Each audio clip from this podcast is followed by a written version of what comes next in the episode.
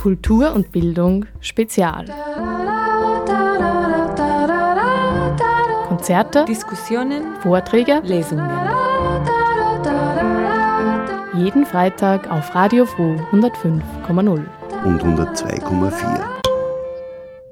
Hallo und herzlich willkommen zur aktuellen Ausgabe der Sendereihe Kultur und Bildung Spezial hier auf Radio Froh. Heute zu Oberösterreich, vom Heimatgau des Führers zur Modellregion der extremen Rechten. Ja genau, es geht wieder um die Vortragsreihe im Herbst in der Stadtwerkstatt, zu welcher schon zwei Sendungen zu hören waren nämlich ein Mitschnitt vom 16. Oktober. Da ging es um Oberösterreich im Nationalsozialismus und vom 13. November, da ging es um Rechtsextremismus in Oberösterreich nach 1945. Das waren die ersten beiden Teile der Vortragsreihe, die in der Stadtwerkstatt stattgefunden haben und wo wir auch anschließend einen Mitschnitt gesendet haben in Kultur und Bildung Spezial. Und heute wird es um den 11. Dezember gehen. Da war die letzte Ausgabe dieser Vortragsreihe in der Stadtwerkstatt zu hören und zu sehen. Rechte und Rechtsextremismus in Oberösterreich immer wieder beschäftigt dieses Thema die Menschen und auch die Medien. Seien es die Triumphe der FPÖ bei den letzten Wahlen in Oberösterreich, undurchsichtige Verflechtungen, illegale Neonazi-Organisationen wie Objekt 21 oder die regelmäßige Spitzenpositionen Oberösterreichs in einschlägigen Kriminalstatistiken, nirgendwo scheint das dritte Lager so umtriebig wie hierzulande. Es drängen sich Fragen auf. Besteht ein Zusammenhang zwischen der historischen Stärke der Nazi-Bewegung in den 30ern, der Industrialisierung Oberösterreichs in den 40ern und den aktuellen Erfolgen Rechtsextremer? Gibt es eine Kontinuität bei den Eliten? Wie kommt es zur starken Zustimmung zu rechten Ideen in der Arbeiter- und Arbeiterinnenschaft? Wer sind die Organisationen, die Menschen und Seilschaften, die dahinter stecken? Dient Oberösterreich gar als europaweite Modellregion der extremen Rechten?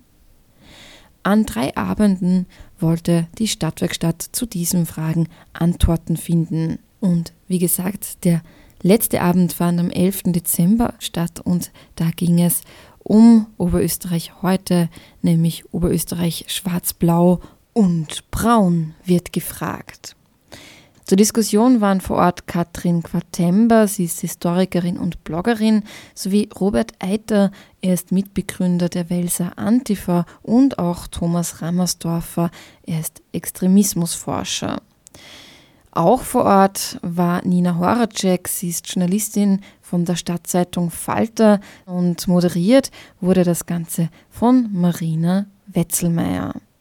Ja, und wir wollen uns jetzt nicht länger mit Ankündigungen aufhalten, sondern gleich mal direkt reinhören in diese Diskussionsrunde vom 11. Dezember 2019 in der Stadtwerkstatt. Einen schönen guten Abend, herzlich willkommen. Nun zum dritten Mal in der Stadtwerkstatt. Heute ein bisschen in einer anderen ähm, Form, Konstellation. Davor hatten wir jeweils einen Vortrag von der äh, Martina Gugelberger über die äh, Zeit des Nationalsozialismus. Die Frau Gugelberger hätte heute auch mit uns auf dem Podium sitzen sollen, aber sie ist leider aus gesundheitlichen Gründen verhindert. Wir schicken ihr auf diesem Weg unsere Grüße und Genesungswünsche. Ich freue mich aber sehr, dass wir Besuch aus Wien haben. Die Nina Horacek, Reporterin, also Journalist, Journalistin bei der Stadtzeitung Falter. Schön, dass du hier bist. Ich begrüße auch äh, Robert Eiter, Sprecher des oberösterreichischen Netzwerks gegen Rassismus und Rechtsextremismus und auch Mitglied im Vorstand des Mauthausen-Komitees Österreich. Katrin Quartember werden auch einige von euch kennen, hoffentlich. Sie ist Historikerin mit Schwerpunkt äh, Zeitgeschichte und ähm, sie hat auch eine Studie herausgebracht zum Thema rechtsextreme Medien unter dem Titel Paralleldimension Alternativmedien in Oberösterreich. Thomas Rammersdorfer kennen wir spätestens seit der letzten Veranstaltung, ich hoffe aber auch schon davor, durch seine Recherchen zum Thema Rechtsextremismus und ähm, weitere ja, Themen, die er als freier Journalist und Autor auch ähm, bearbeitet. Du hast mittlerweile, ähm, du hast einen, einen Vortrag gehalten zur Entwicklung des dritten Lagers seit 1945 und seitdem, also seit dem einen Monat, hat sich aber auch in deinen Recherchen noch einiges Aktuelles entwickelt und darüber werden wir dann auch heute noch reden. Es wird den ganzen Abend sich ein bisschen darum drehen, wie Oberösterreich denn mit Rechtsextremismus umgeht welche Sonderrolle spielt Oberösterreich im Bezug auf Rechtsextremismus? Ich möchte aber zuvor noch ein bisschen über ein österreichisches, wie ich denke, Problem ähm, sprechen, und zwar jene der Schwammigkeit, wenn es um Begriffe geht und Verharmlosung, wenn es um Rechtsextremismus geht. Es ist ja in anderen Ländern Europas, werden ja rechtsextreme Parteien auch tatsächlich als solche benannt. Also in Frankreich der ähm, Rassemblement National, beziehungsweise ja vorher als äh, Front National bekannt, wird ja dort selbst von konservativen Medien als rechtsextreme Partei bezeichnet. Ähm, auch die AfD in Deutschland wenn man jetzt beim Beispiel französische Medien bleibt, wenn die über Österreich schreiben und über die FPÖ schreiben, wird dort auch ganz klar gesagt, die FPÖ ist rechtsextrem. Ich würde mal Nina Horacek fragen, warum tut sich denn Österreich so schwer, Dinge so konkret auch wirklich zu benennen? Also warum konkret, warum wird die FPÖ in Österreich nicht als rechtsextrem bezeichnet? Ja, schönen guten Abend. Ähm, wir beim Falter tun uns nicht schwer, wir machen das. Also wir schreiben auch, dass die, Partei, die FPÖ ähm, eine Partei der extremen Rechten ist. Wir können das auch argumentieren. Ähm, das fängt schon an mit dieser Volksgemeinschaft sozusagen, die sie immer beschwört, ähm, das autoritäre Element und so weiter und so fort.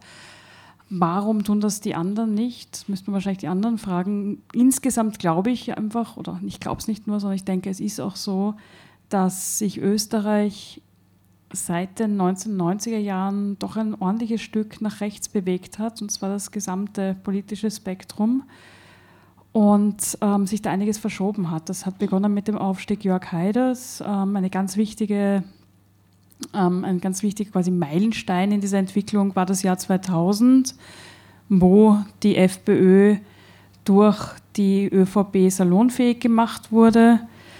Das ist aber auch reingegangen bis in die Sozialdemokratie. Man muss nur zurückdenken, ähm, Chianti-Koalition, ich weiß nicht, wem das noch was, was sagt, aber auch ähm, die Sozialdemokraten hatten in Kärnten eine Koalition mit Jörg Haider, diesen Cordon sanitaire, den es zum Beispiel in Belgien gab, gegen den Flams Belang und später, also Flams Block und später Flams Belang, auch eine ähm, rechtsextreme Partei.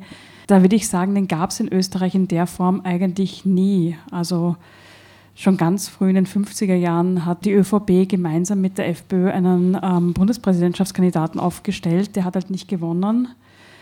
Es war immer auch ein bisschen eine Erfindung der, der FPÖ zu sagen, wir werden ausgegrenzt, wir sind die armen Opfer. Ähm, in Wirklichkeit hat sich die Partei einfach wohin gestellt, wo, wo man halt sehr weit, so weit rechts war, dass einfach keine Verbindung mehr möglich war, würde ich sagen.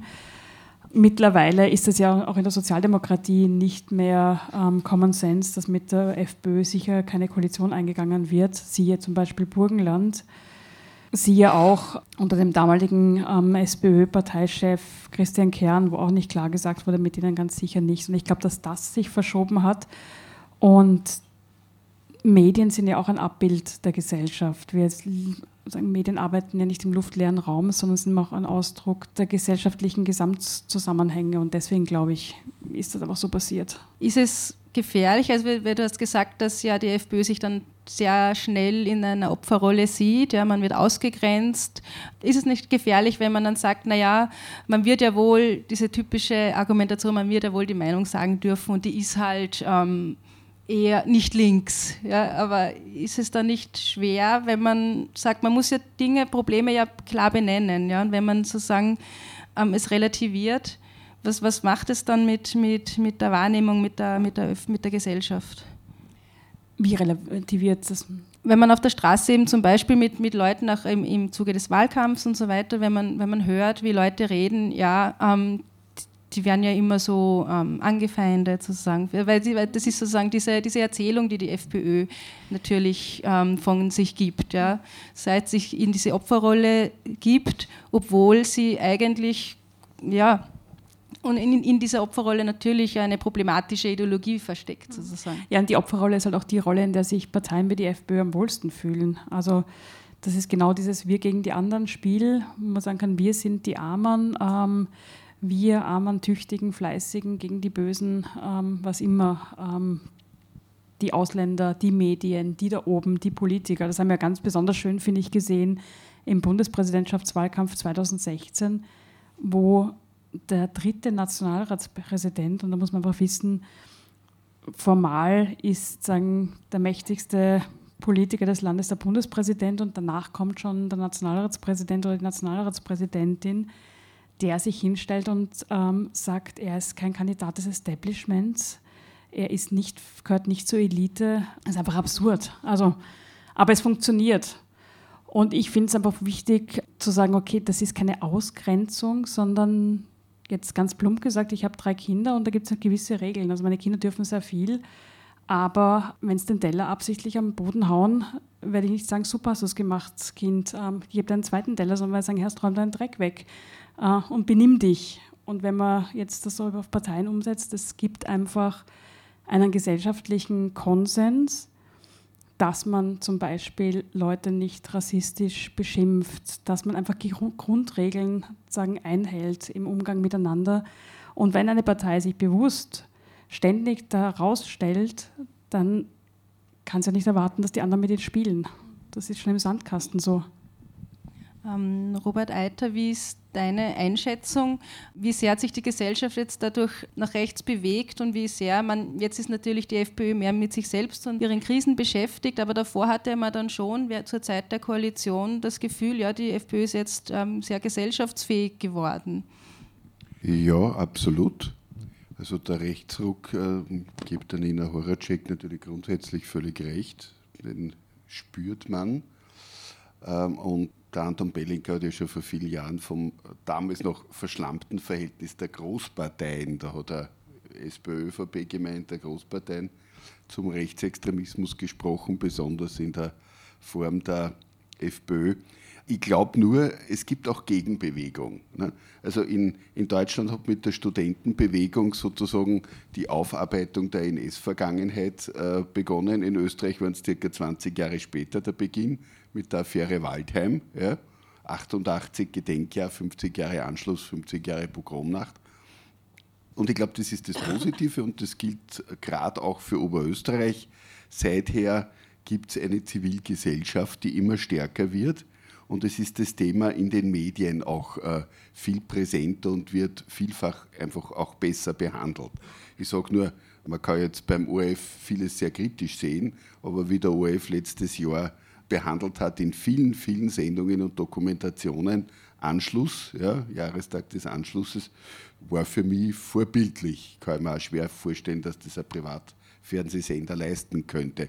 Äh, und das drückt sich ja dann in der Absurdität aus, dass die FPÖ, die ich auch für rechtsextrem halte, mit ganz klaren NS-Wurzeln, die bis heute immer wieder spürbar sind, dass diese FPÖ dann in ihrem Rechtspopulismus, das ist nicht nur, finde ich, eine Marketingmethode, sondern auch so eine aktualisierte Leitversion ihrer Ideologie, dann bestrebt ist, darauf zu reagieren und das führt dann dazu, dass man sagt, na, wir waren doch nie Antisemiten, um Gottes Willen, das sind die Muslime. Ja? Wir sind die größten Freunde der Juden und der Wölser FPÖ-Bürgermeister macht dann auf einmal ein, ein also Konkurrenzpogromnachtgedenken, ja. ja. weil er damit eben zeigen will, was er nicht für ein, für ein Philosemit ist. Ja?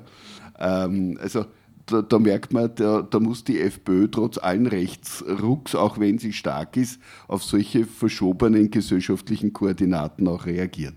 Ich möchte, wenn wir, wenn wir später dann auch um sozusagen über das Handlungskonzept, also es gibt ja vom, von Land Oberösterreich sozusagen ein Konzept, ja, wie man mit Extremismus umgeht und da sieht man es ganz klar, so ein bisschen eine Begriffsverwirrung. Deswegen möchte ich jetzt noch mal ein bisschen mehr drum auf, dies, auf diesem Thema, bei diesem Thema bleiben.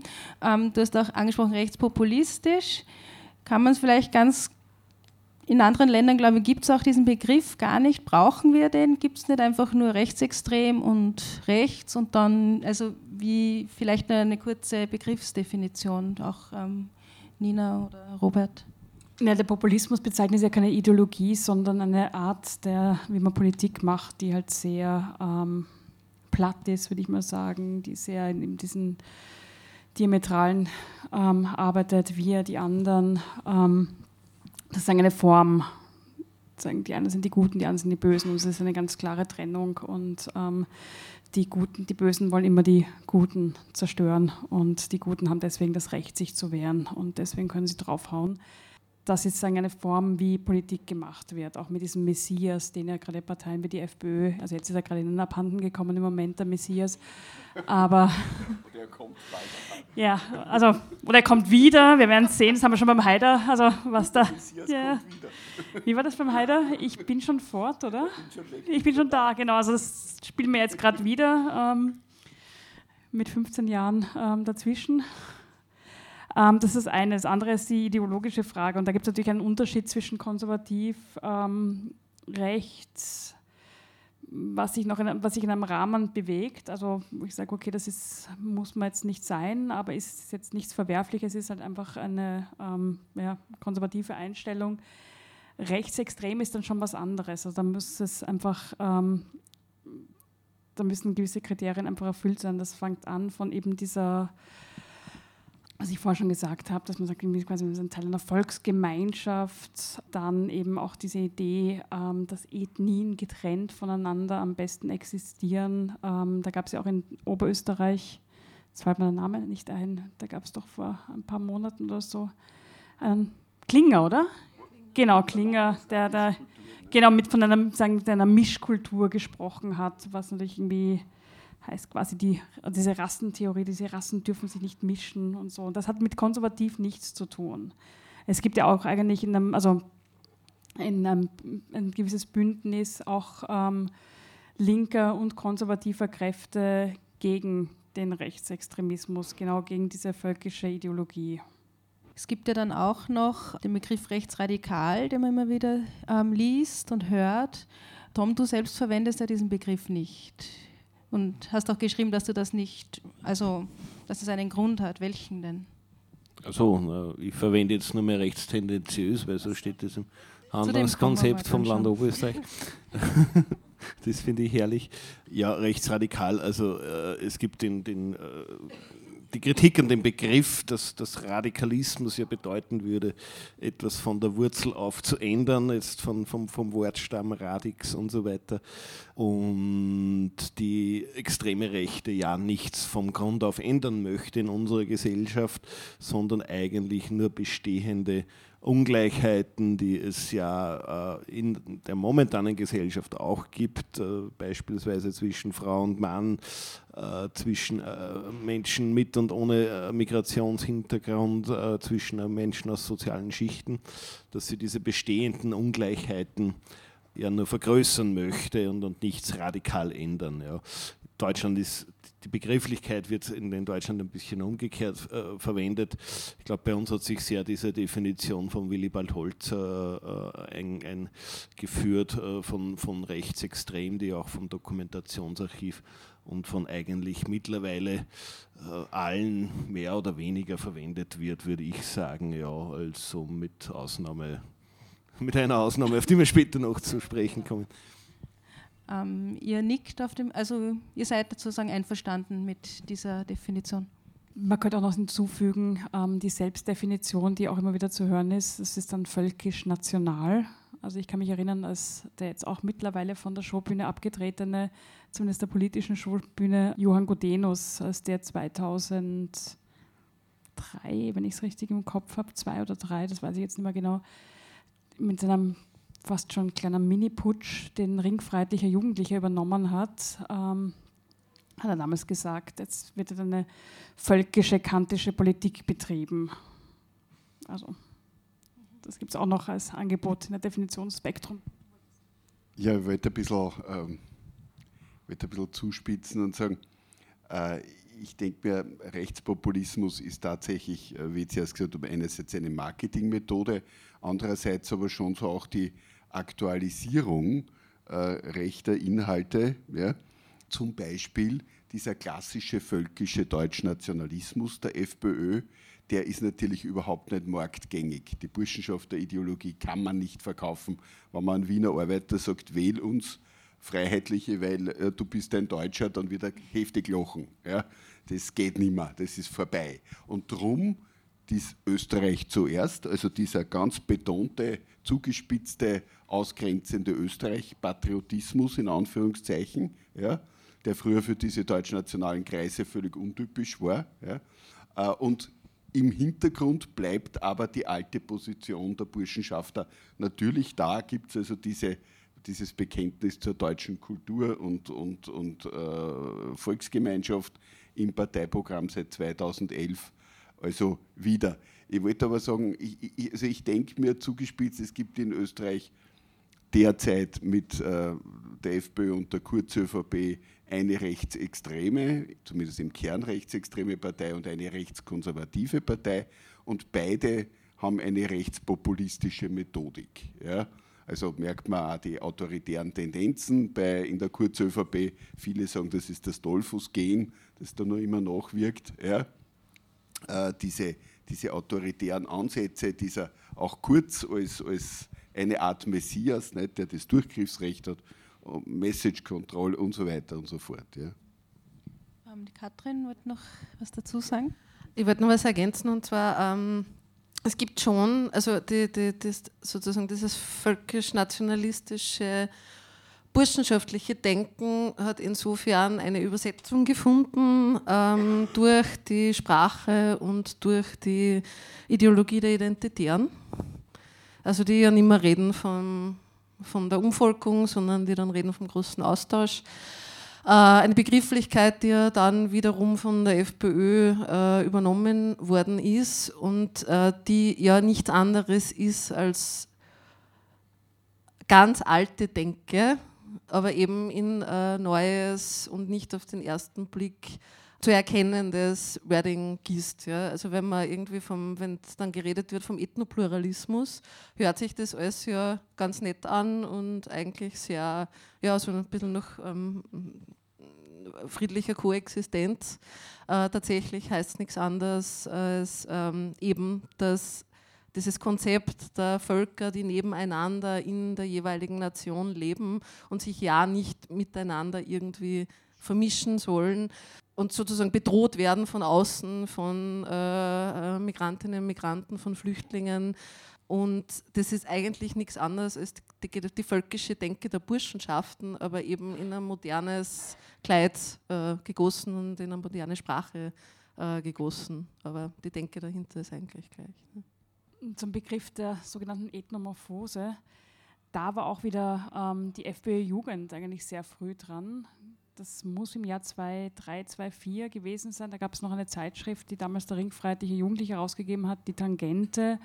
Und da gab es zum Beispiel einen Landbauer-Artikel, wo es genau, also wo er quasi auch geschrieben hat, dass, also wo das Ethnopluralismus als ähm, Idee verkauft wurde ähm, auch mit einem kapitalistischen, antikapitalistischen Akzent, ähm, wo die Argumentation der jungen Freiheitlichen damals war, wie gemein es ist, ähm, von diesem Kapitalismus ähm, die armen Menschen aus ihrer Scholle sozusagen rauszulösen und für das Kapital woanders hinzuschicken und wodurch jeder Mensch nur dort glücklich ist, wo er sozusagen quasi hingehört. Also jedes sagen, Menschlein in ein Töpfchen, wo, rein, wo es reingehört. Und wenn man noch weiter zurückgeht, dann sieht man eigentlich bei Andreas Mölzer, der, glaube ich, 93 war damals Kulturbeauftragter des Landes Kärnten. Ich weiß gar nicht mehr genau, aber er musste ja den Job dann abgeben, weil er eben von der Umvolkung gesprochen hat.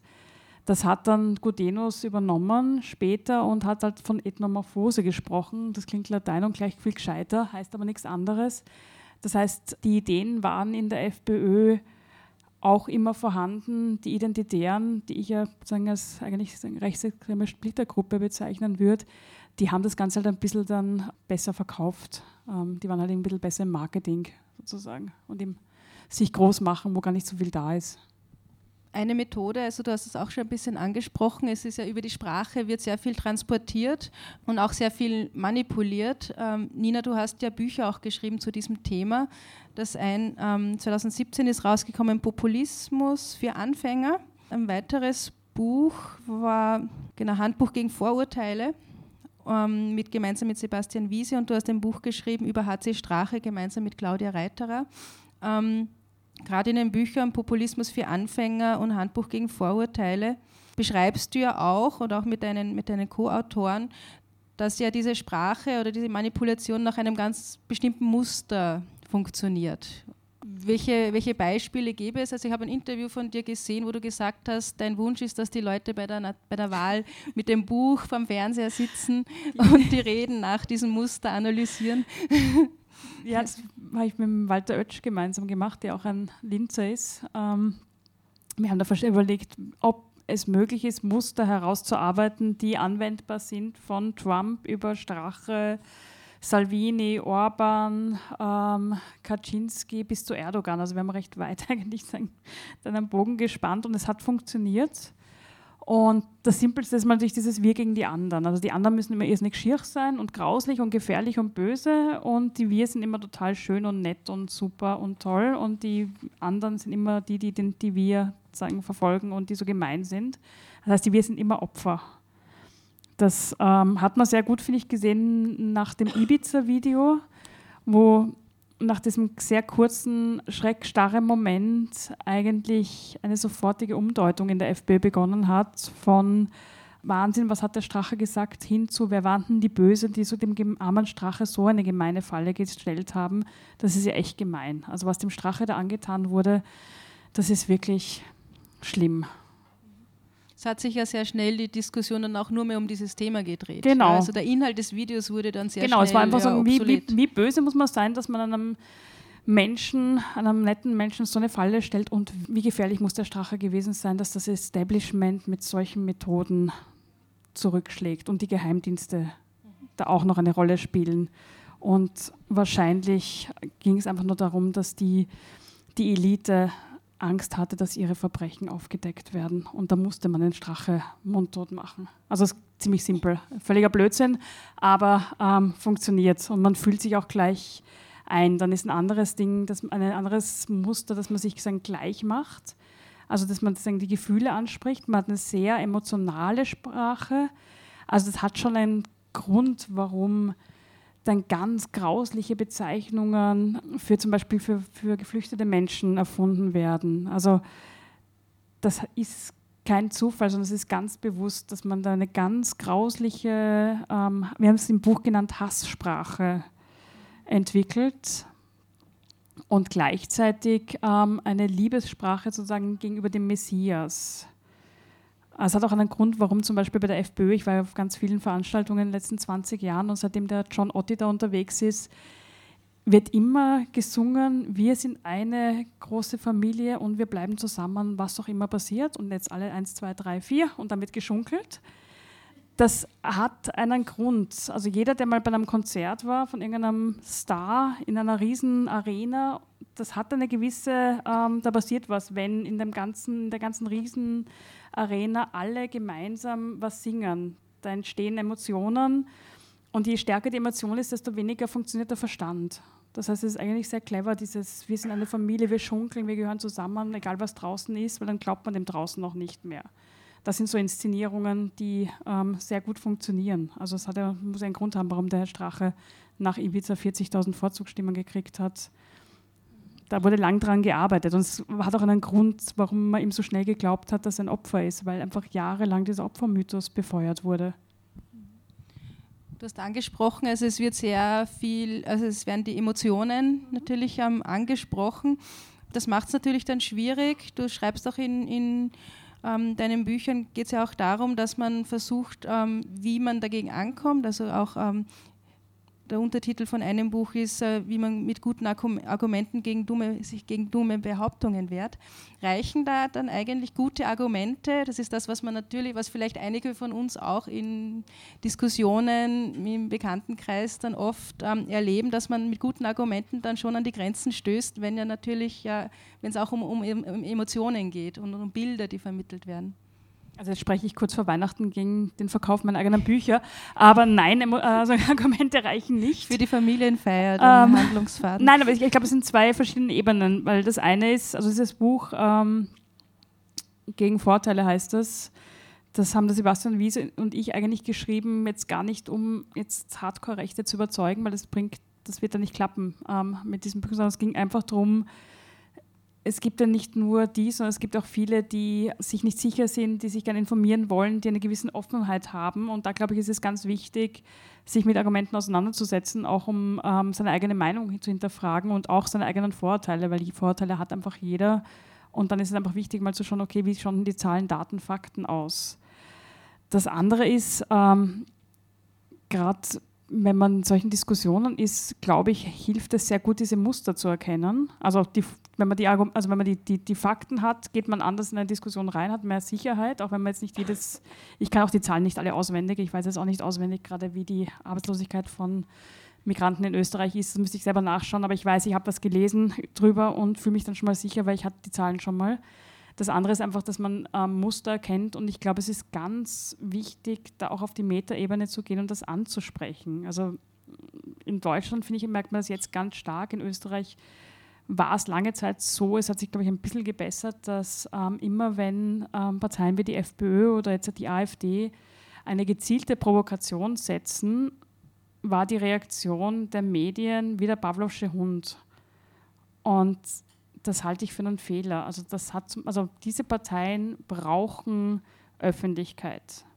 Die AfD wäre nie so schnell so groß geworden, wenn nicht Medien es wahnsinnig sexy gefunden hätten, dauernd über sie zu berichten. Es gibt auch eine Untersuchung aus 2017 aus, dem deutschen, aus der deutschen Wahl. Damals war die CDU, ich glaube, noch bei 40 Prozent und die AfD bei 12.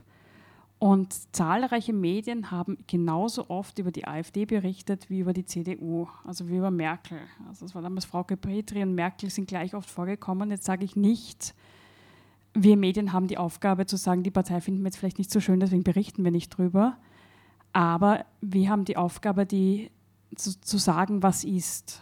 Und was nicht ist, ist, dass eine 12%-Partei die gleiche Gewichtung hat wie eine 40%-Partei. Und das ist ein bisschen auch diese Überlegung anscheinend, gibt man die AfD aufs Cover und schreibt drüber Wahnsinn, Skandal, dann verkauft man mehr. Und ich glaube, das muss man hinterfragen. Und auch mal sagen, okay, warum gibt es denn diese permanenten Provokationen? Sind die wirklich so deppert? Ich gehe immer vom Guten im Menschen aus, sage, nein, die sind nicht so blöd.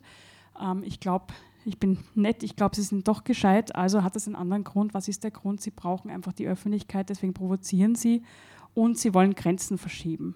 Und wenn wir uns zurückerinnern, wir hatten ja bis vor gar nicht langer Zeit einen Innenminister, der plötzlich auf die Idee gekommen ist, mal laut nachzudenken über die Menschenrechtskonvention. Nachher hat er gesagt, das war ja gar nicht so, er ist wieder mal falsch verstanden worden, also auch wieder mal Opfer. Aber was bewirkt denn das? Das war ein Gedanke, den hatten, glaube ich, von uns keiner im Kopf, dass man die Menschenrechtskonvention, sozusagen die Menschenrechte an sich in Frage stellen kann. Das gab es vorher nicht, diesen Gedanken. Dann kommt der und pflanzt diesen Gedanken in unser aller Köpfe. Beim ersten Mal finden wir es völlig irre, aber wenn wir es öfter hören, dann gewöhnen wir uns einfach dran. Und so verschieben sich eben Grenzen.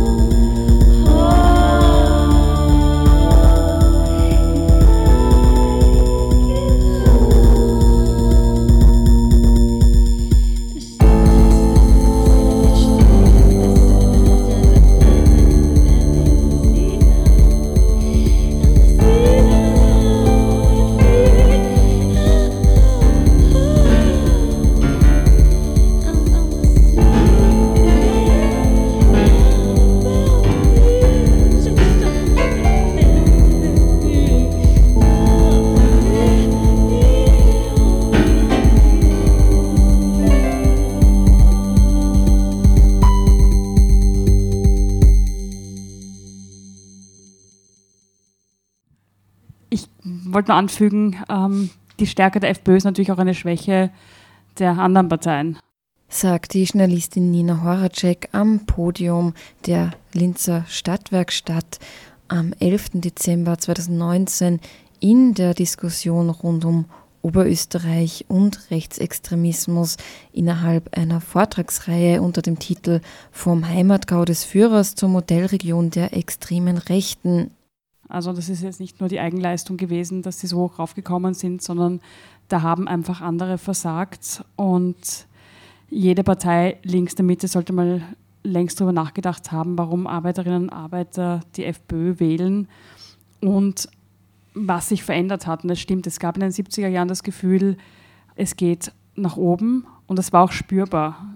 Auch ein Arbeiter oder eine Arbeiterin hat das Gefühl gehabt, meinem Kind geht es mal besser. Es wurden die Gratis-Schulbücher eingeführt, es wurde die Schule, man konnte gratis mit dem Schulbus fahren. Es gab einfach einen Aufbruch. Und ich glaube auch gar nicht, dass dieses Jahr 2015 so wichtig war ähm, für den Aufstieg der FPÖ. Ich glaube, dass das Jahr 2008 mit der Wirtschaftskrise sehr entscheidend war, weil diese Krise auch nie klar kommuniziert wurde, was eigentlich die Ursachen sind. Und übrig geblieben ist ein sehr unangenehmes Gefühl, es kann alles ganz schnell vorbei sein, alles, was ich mir erschaffen habe und mir für meine Kinder sichern wollte. Und meinen Kindern kann es mal schlechter gehen. Und es sind nicht die, das wissen wir auch aus Untersuchungen, es sind nicht unbedingt die, die ganz ähm, am Boden liegen sozusagen, sondern es sind die, die auch was zu verlieren haben, die sich dann Parteien wie der FPÖ oder der AfD zugewandt haben, weil andere ihnen kein Bild einer Zukunft, einer positiven Zukunft vermitteln konnten. Katrin, du hast ja auch gesagt, es, einige, es gibt ja so Begriffe, die ja sehr harmlos daherkommen. Du hast dich ja auch trotzdem auch mit Sprache beschäftigt, vor allem mit der Sprache, die äh, rechtsextreme Medien transportieren. Ähm, inwieweit spiegelt sich jetzt das, was wir zu Beginn hier diskutiert haben, auch, auch in, in, in diesen Medien? Naja, was, was definitiv äh, eigentlich der größte Punkt ist, ist dieses Zeichnen von Feindbildern. Und zwar nicht nur durch Sprache, also nicht nur durch wirklich die sprachliche Benennung des Feindes, sprich Menschen, die woanders herkommen, die kulturfremd sind, die wo da wird genau diese Erzählung bedient, äh, dass Europa, also nämlich nicht nur Österreich, sondern sozusagen ganz Europa, äh, von einer dunklen Macht bedroht wird. Und das ist der Feind, der kommt von außen. Äh, das spiegelt sich nicht nur in der Sprache wieder, sondern es spiegelt sich auch in der Bild, also im geschriebenen Wort, auch in der Bildsprache wieder. Ähm, was sehr deutlich auffällt, ist, ähm, dass Feindbilder immer in diesen Medien immer anonymisiert werden und als große Masse dargestellt werden. Dann die Fotomontagen von großen Gruppen von, also von Gestalten mit dunklem Gesicht, die sozusagen die Grenze bedrohen, wo das einzelne Gesicht, das Individuum nicht mehr wahrnehmbar ist. Das heißt, es passiert eine Entmenschlichung ähm, und es passiert der, der, Aufbau eines Bedrohungsszenarios. Und das ist zum Beispiel, oder das, das Boot, das sozusagen äh, im, auf dem Weg sich nach Europa macht, um dort äh, die angestammte Bevölkerung äh, zu überfluten. Also das wirklich auch die, die Bildsprache und auch die, äh, das, das, geschriebene Wort, das sind so Naturkatastrophengleichnisse zu finden. Die, die Flut, die, das, der, der Tsunami, genau, der Flüchtlingstsunami. Und Übrigens auch die, die also Wortkombinationen sehr beliebt. Äh, beim der Wochenblick, der hat, die haben das äh, fast perfektioniert. Also die, der, der Flüchtlingstsunami, der Messerafghane, der, ähm, äh, also Alliterationen, die Hanna Herbst, da hat es einmal eine Geschichte gegeben, ähm, weil sie Christian Kern verteidigt hat auf Twitter und sie war ab diesem Zeitpunkt die Hasshanna. Ähm, und was passiert dann? Solche Begriffe bleiben aufs erste Mal picken. Ja, das liest man und das bleibt hängen. Äh, und gerade diese Bilder, diese bedrohlichen Bilder, und da muss ich jetzt auch ein bisschen Medienkritik üben, diese bedrohlichen Bilder hat man nicht nur im Wochenblick gefunden oder bei Info direkt, sondern ähm, dann 2016, im Laufe von 2016 teilweise auch in Qualitätsmedien oder also bürgerlichen, in der bürgerlichen Presse. Und da mache ich schon den Vorwurf, dass man ähm, da nicht sensibel genug damit umgegangen ist, mit der Auswahl der Bilder und teilweise auch mit der Auswahl der, der Sprache. das ist das eine. Das andere ist äh, eben die klare, klare Benennung von Feindbildern. Das ist beim Wochenblick recht interessant, durch das das ja ein regionales Medium ist. Einerseits natürlich Migrantinnen und Migranten, das ist so das anonyme Feindbild, das aufgebaut wird, aber natürlich auch ähm, Politikerinnen, Politiker, vor allem der Grünen, also bei den Grünen ausschließlich äh, sozusagen der Feind, bei der SPÖ teilweise äh, der Feind. Das wird auch dann an einzelnen Personen festgemacht, also an einzelnen, äh, vor allem Landespolitikerinnen und Landespolitikern. Ähm, oder an ähm, Aktivistinnen, Aktivisten oder zum Teil auch Kulturschaffende. Ja. Also bei der kulturpolitischen Diskussion ist der Wochenblick ganz fett mit drin. Ich war war sehr erstaunt, dass ich in einem Untersuchungszeitraum von insgesamt vier Monaten mir die Printausgaben angeschaut und der Großteil der Berichterstattung war zum Thema Kulturpolitik. Also nicht Migration, nicht Kriminalität, nicht, äh, keine Ahnung, Innenpolitik, Regionalpolitik, wurscht. Es war wirklich die Kultur und es war vor allem der einzige Bereich, wo es eine Positivberichterstattung gab und wo ein ja, sehr eindeutiges Bild von Kultur gezeichnet wurde, die Traditionskultur, das Wir sind wir, ähm, das, Heim, das Heimattümmelnde. Äh, und ähm, das habe ich insofern spannend gefunden, weil natürlich auch das eine konkrete Absicht verfolgt, nämlich äh, diese völkische Kultur als positiv zu benennen, während man die ich verkürze es, alles, was die Kupf macht, ist böse äh, und äh, alles, was ähm, sozusagen progressive, alternative Kultur ist, ist böse und alles, was Lederhose trägt, ist gut, inklusive der FPÖ natürlich. Es passt jetzt gut in das, was vorher nämlich auch schon genannt wurde genau nur um es zu wiederholen überhaupt zu benennen. Du hast der Wochenblick hast du analysiert, Infodirekt und alles Roger. Genau, ja. Das heißt, eigentlich sind wir wieder beim Thema. Es ist eine oberösterreichische Spezialität, zumindest ja, im Mediensektor. Genau, welche Reichweite haben denn diese Medien? Hast du da Natürlich sind sie, ich kann mich nur erinnern, als die, die ersten Ausgaben vom Wochenblick sind ja an die Haushalte verschickt worden. Das ist, glaube ich, jetzt nicht mehr so flächendeckend. Ja, ja ähm, ich habe äh, beziehungsweise die, die, ähm, also die jüngste Strategie, die mir bekannt ist, ist, dass an ähm, zum Beispiel an Lokale, an Gasthäuser, Wirtshäuser ähm, Gratis-Exemplare verschickt werden mit einem netten Briefwahl dazu. Äh, ja, wir haben so quasi Hurra, Sie haben da gratis Ausgaben und unsere Zeitung ist so super und könnten Sie die bitte auflegen. Und ähm, manche tun es, weil sie das, die Zeitung einfach nicht kennen. Ja? Und äh, andere, die Sensibilisierung ist mittlerweile schon ein bisschen stärker. Also mein Stammwirt, der hat mich gleich empört angerufen und hat gesagt, du kannst jetzt, wenn du einen Wochenblick äh, ein paar Ausgaben brauchst, kannst du das abholen, ich will es nicht. Also das ist so die Strategie, ähm, kostenlose Exemplare zu verschicken. Es ist, glaube ich, relativ unterschiedlich. Im Zentralraum ist der Wochenblick, habe ich den Eindruck, ähm, einiges stärker äh, unterwegs. Also auch mit diesen ähm, Postwurfsendungen ähm, als in den, in den periphereren Gegenden. Von der Reichweite her, ja, ist schwer zu sagen, weil man da auf die Angaben der, des jeweiligen Mediums vertrauen muss.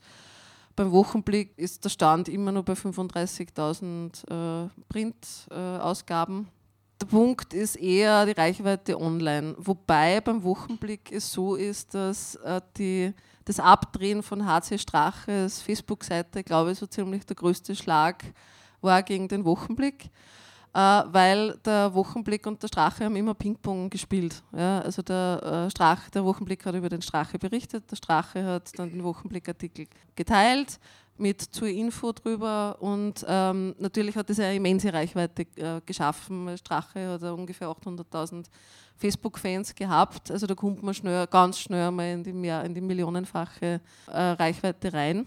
Ähm, also der Großteil der Reichweiten beim Wochenblick. Ich habe jetzt nachgeschaut, die, gestern standen die Likes bei Facebook auf 85.500. Äh, auf 65.500, Entschuldigung. Äh, wobei die Strategie auf Social Media ein bisschen anders ist oder generell online ein bisschen anders ist als im Print. Der Print kommt etwas gemäßigter daher äh, während online, äh, gerade auf Facebook, eher so die, das Migrationsthema und das Kriminalitätsthema ziemlich massiv äh, gefahren wird. Und lustigerweise Tierschutz. Also die, ähm, Hundewelpen, Katzenwelpen, Tierheime, Emo wir haben es vorher gehabt, äh, also Emotionalisierung, positive Gefühle wecken.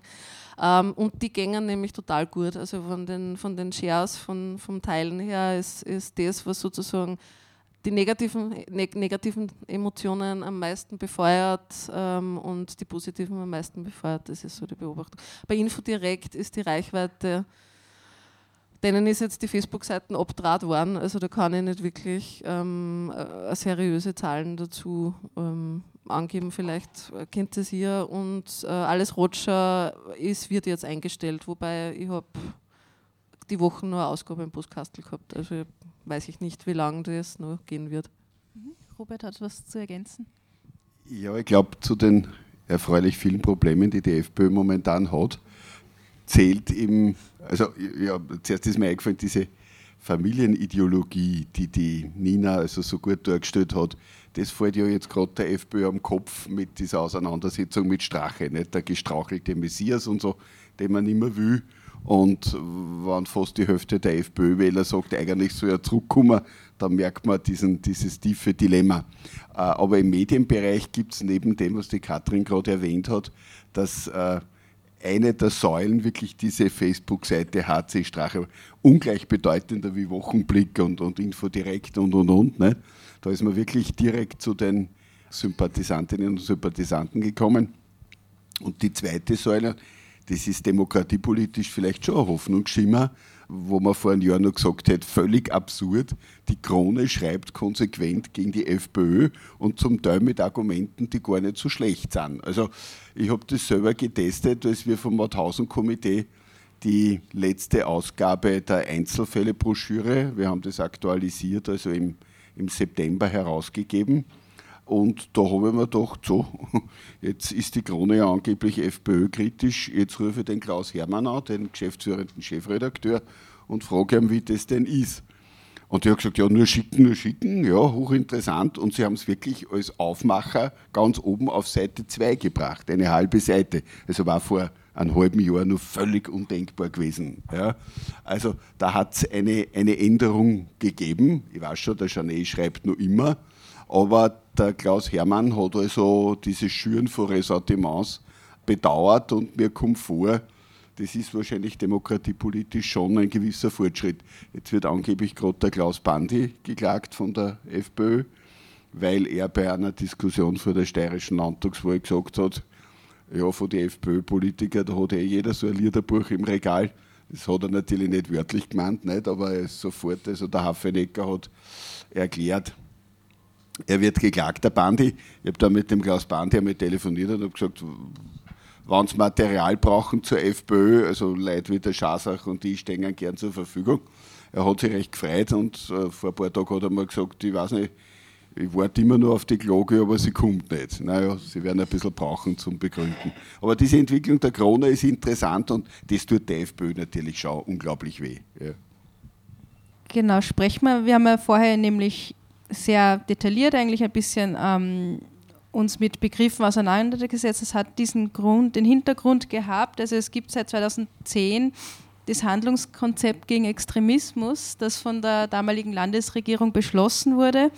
Ähm, das Konzept wurde mehrmals evaluiert und die, seit einigen Tagen kennen wir die Evaluierung der letzten, also die Ergebnisse der letzten Evaluierung.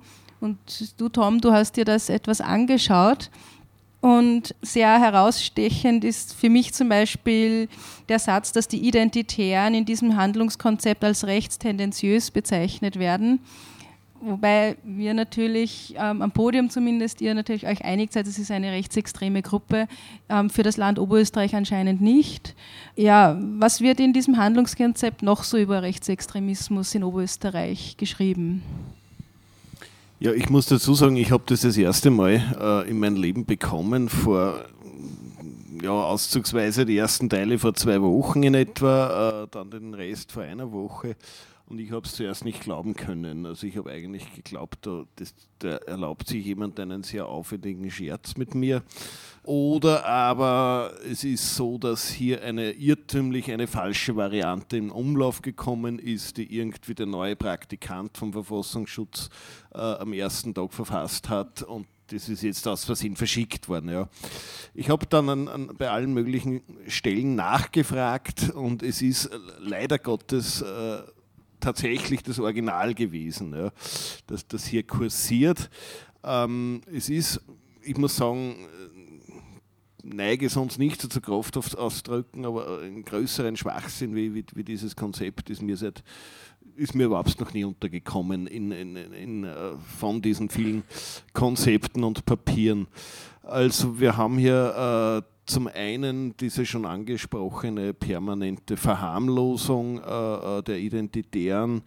Wir haben teilweise ein Leugnen, dass es seit 2015 irgendwelche rechtsextremen Veranstaltungen in Oberösterreich gegeben hat. Also das steht schwarz auf weiß drinnen. Äh, wenn man in den wenigen Punkten, wo man einräumt, dass es tatsächlich Rechtsextremismus gibt, dann immer mit dem Zusatz, das ist aufgrund der Flüchtlingswelle, das ist aufgrund von Ausländ wortwörtlich Ausländerkriminalität und so weiter und so fort. Also es wird fast bei, bei, bei jedem Satz dann kommt diese, diese, diese Anmerkung, das ist jetzt wegen den Flüchtlingen, ja, also der Rechtsextremismus. Was natürlich äh, äh, äh auch Schwachsinn ist. Ja. Teilweise äh, sind die Deliktszahlen gestiegen, weil es mehr potenzielle Opfer gegeben hat. Das ist klar, wenn man äh, mehr äh, Heime für Asylwerberinnen hat, dann kann man mehr Heime anzünden, das ist klar. Nichtsdestotrotz, die, die Deliktszahl ist auch im ersten Halbjahr 2019 gestiegen, wo wir sehr stark rückläufige Flüchtlingszahlen gehabt haben. Also das ist einmal das, das, das Zweite. Das Dritte ist, dass äh, äh, in diesem Konzept, dem keinerlei irgendwie äh, Begriffserklärungen auch zugrunde liegen. Also da wird einfach wild durcheinander äh, geredet. Äh, dann auch der Begriff Linksradikalismus und Linksextremismus, der wird äh, im Gegensatz zu Rechtsextremismus sehr exzessiv gebraucht. Äh, in diesem Kapitel tauchen dann diese Linzer Donnerstagsdemos auf, äh, da taucht Attack auf. Attack kennen Sie sicherlich, eine globalisierungskritische Organisation, die in Oberösterreich im Wesentlichen von der katholischen Kirche und dem Gewerkschaftsbund getragen wird und ich glaube noch der Volkshilfe und äh, Südwindagentur. Bei diesen Donnerstagsdemos, da werden dann praktisch impliziert auch die Omas gegen rechts genannt. Das ist alles im Kapitel Linksradikalismus dabei. Ich habe heute in der Nacht dann bekommen, äh, die Omas gegen rechts haben sich dann beim Herrn Stelzer beschwert. Ich habe das Antwortschreiben vom Herrn Stelzer bekommen heute in der Nacht, wo er schreibt, dieses Handlungskonzept gegen Extremismus wurde äh, erstellt vom Bundesheer, vom Verfassungsschutz, von den Landesverwaltungsbehörden und aus was für Gründen auch immer vom Roten Kreuz steht tatsächlich wortwörtlich drinnen. Also ich, ich habe auch wieder zehnmal nachgefragt, weil ich es nicht glauben äh, habe können. Ja. Warum das Rote Kreuz? Wer noch, weiß ich jetzt nicht, ob da auch die Heiligen Drei Könige oder die Zeugen Jehovas mitgeschrieben haben oder was auch immer. Ähm, ja, äh, der Stelzer sagt dann äh, weiterhin, äh, die, die Klassifizierung dieser Demonstrationen, die wird vom Verfassungsschutz vorgenommen und er ist Politiker und spricht äh, über keine Angelegenheiten, die die Exekutive betreffen. Er weiß offenbar nebenbei erwähnt auch nicht, dass er als Landeshauptmann Teil der Exekutive ist, aber das sei jetzt einmal dahingestellt. Also er ist sogar der, der eigentliche, die eigentliche Nummer eins der Exekutive in Oberösterreich. Ähm, ja, da fehlt es offenbar auch schon an, an, an, an, an politischen Basiswissen von, von den Begrifflichkeiten. Ja, und insofern hat er auch eben äh, hier jede Entschuldigung oder so abgelehnt. Kannst du es, also hast du was zu ergänzen noch? Ja, ja, zu den rechtsextremen Straftaten. Also Faktum ist, wenn man rechtsextreme äh, Straftaten, Delikte im weiteren Sinn nimmt, also äh, rechtsextreme, rassistische, antisemitische, islamophobe und so weiter, also dieser Gesamtkomplex, der hat sich seit 2005 in Österreich mehr als verfünffacht. Das waren 2005 waren es 209 Delikte und 2018 waren es 1073. Ja. Also es hat sich, es war zwischenzeitlich schon noch einmal höher, aber es hat sich auf einem sehr hohen Niveau verfestigt. Und der Trend geht eher nach oben. Und zwar nicht erst seit 2015, sondern wie gesagt schon beginnend mit 2005, 2006. Oberösterreich ist, was rechtsextreme Delikte betrifft, in den letzten Jahren immer führend, wenigstens wenn man die absoluten Zahlen nimmt. Ja, wenn man es umlegt äh, auf die Bevölkerungszahl, dann ist Salzburg etwas vorne. Ja. Ähm, Gibt es auch Zusammenhänge mit dem Innviertel und so weiter und so weiter. Äh, und natürlich auch mit der rechtsextremen Szene in Deutschland. Was so typisch ist, äh, das ist diese wirklich sehr ausgeprägte Verharmlosung, von der der Thomas Rammersdorfer gerade gesprochen hat. Ähm, und das hat mit verschiedenen Dingen zu tun. Ich habe mit einem, wie ich denke, grundsätzlich demokratisch gesinnten hohen Polizeioffizier in Oberösterreich ein langes Vier-Augen-Gespräch gehabt und der hat gesagt, schauen Sie, wir haben schon klare Signale der Politik, dass wir bei diesem Thema den Ball flach halten. Das ist ganz interessant. Und das Ball flach halten geht so weit, dass bei einem rassistischen Mord in Traun, wo ein arbeitsloser früherer Zeitsoldat seinen rumänischstämmigen Nachbarn über den Haufen geschossen hat und dessen Frau und Sohn auch gleich töten wollte. Die hat er dann schwer verletzt, konnte aber überwältigt werden. Der sogenannte Breivik von Traun, weil es war am selben Tag, als der Breivik in Norwegen seine Attentate ähm, ausgeführt hat.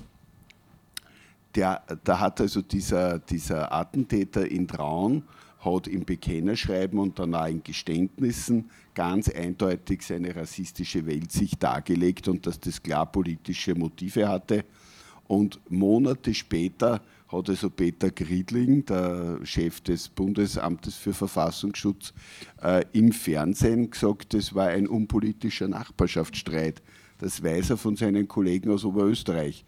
Worauf ihm der Reporter gefragt hat, ob er sich da ganz sicher ist. Er hat gesagt, er ist sich ganz sicher. Und dann hat er alle Bekennerschreiben und alle Geständnisse auf den Tisch gelegt. Und der Griedling hat an Minuten nichts mehr gesagt. Ja, ich habe das heute noch auf DVD. Und dann hat er gesagt, wo haben Sie das her?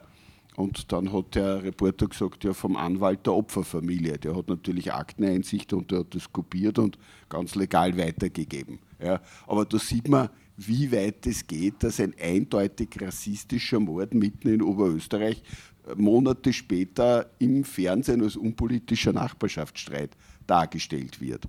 So Robert Eiter innerhalb der Podiumsdiskussion unter dem Titel Oberösterreich schwarz-blau und Braun am 11. Dezember 2019 in der Stadtwerkstatt. Weitere Diskutanten und Diskutantinnen am Podium waren Katrin Quartember sowie Thomas Rammersdorfer und Nina Horacek. Das war Teil einer Vortragsreihe bzw. Diskussionsreihe zum Thema vom Heimatgau des Führers zur Modellregion der extremen Rechten, welche am 16. Oktober, am 13. November und eben jetzt am 11. Dezember zu guter Letzt in der Stadtwerkstatt stattgefunden hat. Ich hoffe, ihr hattet Interesse am Zuhören. Auch zu den anderen beiden Vorträgen und Diskussionsrunden gab es übrigens ein Kultur- und Bildungsspezial, welches ebenso zum Nachhören bereitgestellt ist auf cba.fro.at. Und damit bedanke ich mich ganz herzlich fürs Zuhören. Am Mikrofon verabschiedet sich für heute Sarah Praschak.